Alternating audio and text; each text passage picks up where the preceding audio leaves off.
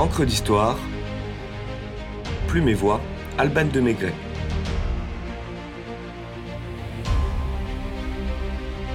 La fabuleuse histoire du facteur cheval et son palais idéal.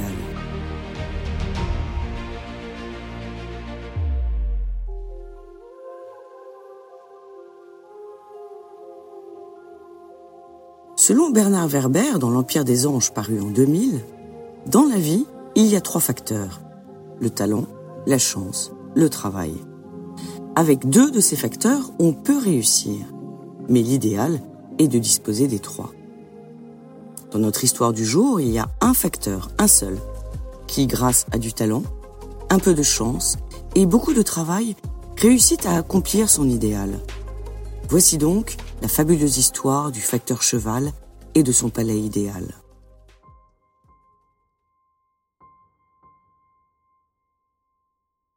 Il était une fois dans un petit village de la Drôme, une famille d'humbles cultivateurs du nom de Cheval. Le 19 avril 1836, naquit un fils dans ce modeste foyer, alors que disette et famine, indigence et épidémie faisaient rage. On l'appela Ferdinand. Le jeune garçon, son certificat d'études primaires en poche, s'en alla comme apprenti boulanger dans une bourgade voisine. Après quelques années à pétrir la pâte, un mariage, la naissance et la mort d'un premier fils, la naissance d'un second fils, Ferdinand Cheval abandonna ses tournées de pain pour des tournées de courrier.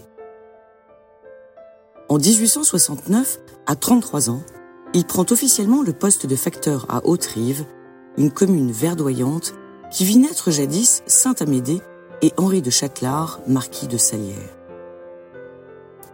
Chaque jour que Dieu fit, Cheval arpenta à pied pas moins de 33 km dans un relief tourmenté pour effectuer la tournée de Tersanne, livrant aux habitants du canton à qui une lettre, à qui une carte postale. Un jour d'avril 1879, promenant sa rêverie sur le circuit immuable, dans le décor sempiternel de sa pérégrination quotidienne, son pied heurta une pierre. De la chute de cheval, surgit une révélation. La roche avait une forme si bizarre qu'il décida de l'emporter pour l'admirer à son aise, et se dit, je cite, Puisque la nature veut faire la sculpture, moi je ferai la maçonnerie et l'architecture. C'est ainsi que le vieux rêve que Ferdinand caressait secrètement depuis tant d'années, de bâtir un palais féerique, s'ancra dans la réalité.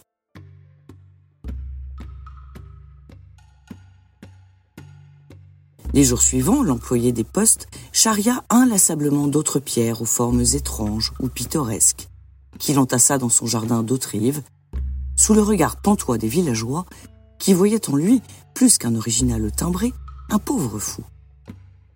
Il en transportait sur son dos dans la journée, et retournait la nuit avec sa brouette, qui devint, selon ses mots, sa fidèle campagne de peine. Pauvre homme.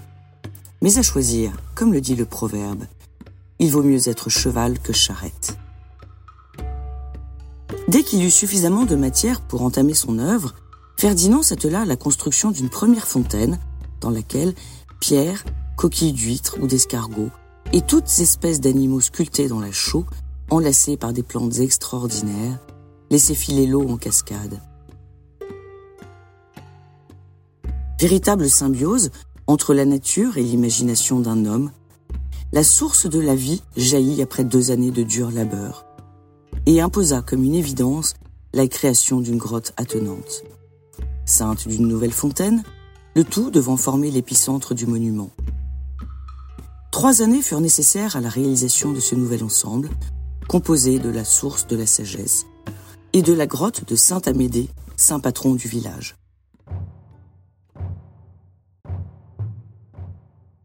Après cet hymne à la vie, Cheval, poussé par sa conscience d'être mortel, désira construire son propre tombeau à la mode des rois pharaons. Mangeait-il du cheval plus que du bœuf?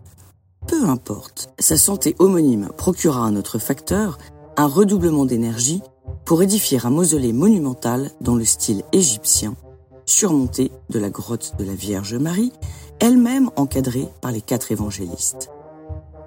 Ignorant la fatigue des grandes randonnées pédestres et de la distribution postale journalière dans les collines de la Drôme, la nuit, à la lueur d'une lampe à pétrole, un travail opiniâtre et sans relâche pendant sept années donna vie à un nouveau bout de rêve.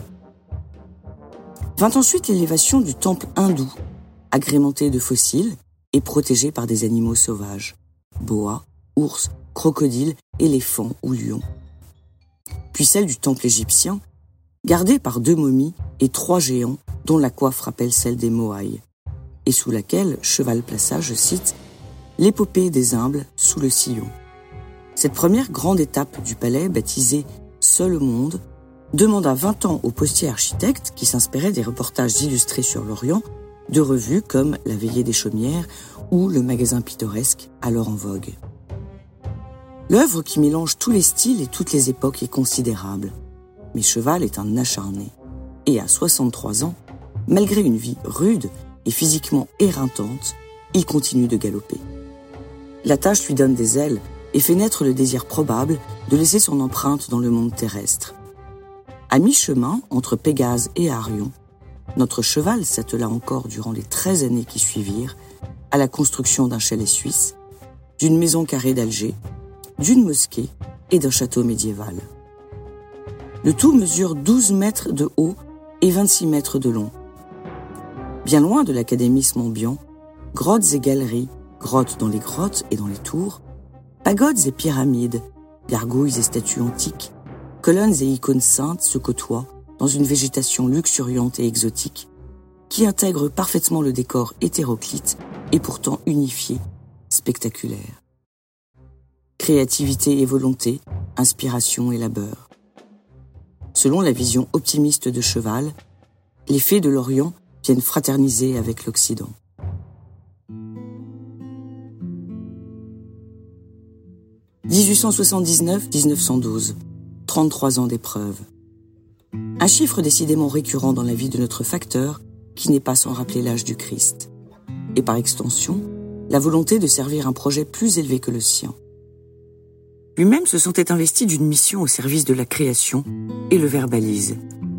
Dieu, dont les dessins sont impénétrables, se sert de ces humbles créatures pour les accomplir.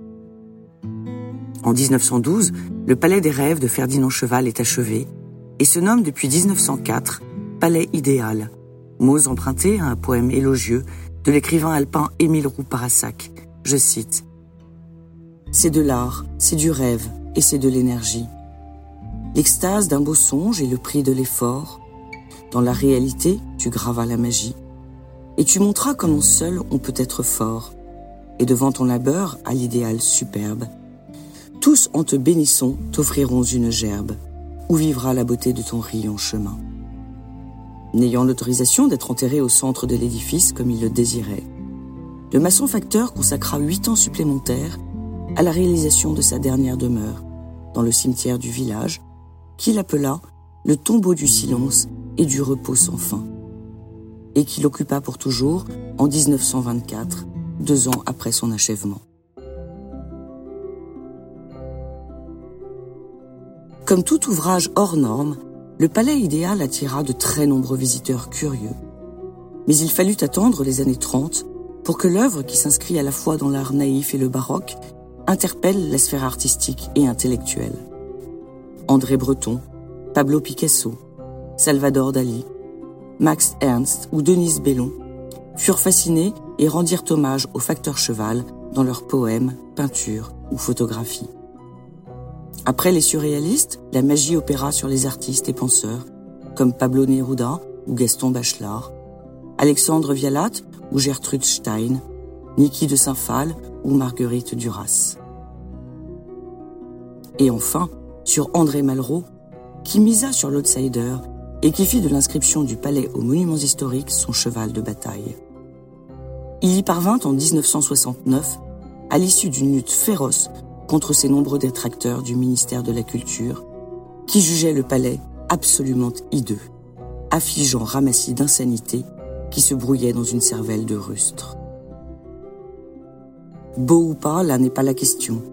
Hymne à la vie, à la nature et au travail, l'ensemble épouse les contours du rêve de son auteur, dont la persévérance pour le réaliser désarçonne, à l'image de ces vers écrits en 1905 par Ferdinand Cheval. Fils de paysan, je veux vivre et mourir, pour prouver que dans ma catégorie, il y a aussi des hommes de génie et d'énergie. 29 ans, je suis resté facteur rural. Le travail fait ma gloire et l'honneur mon seul bonheur. À présent, voici mon étrange histoire, où le songe est devenu, 40 ans après, une réalité.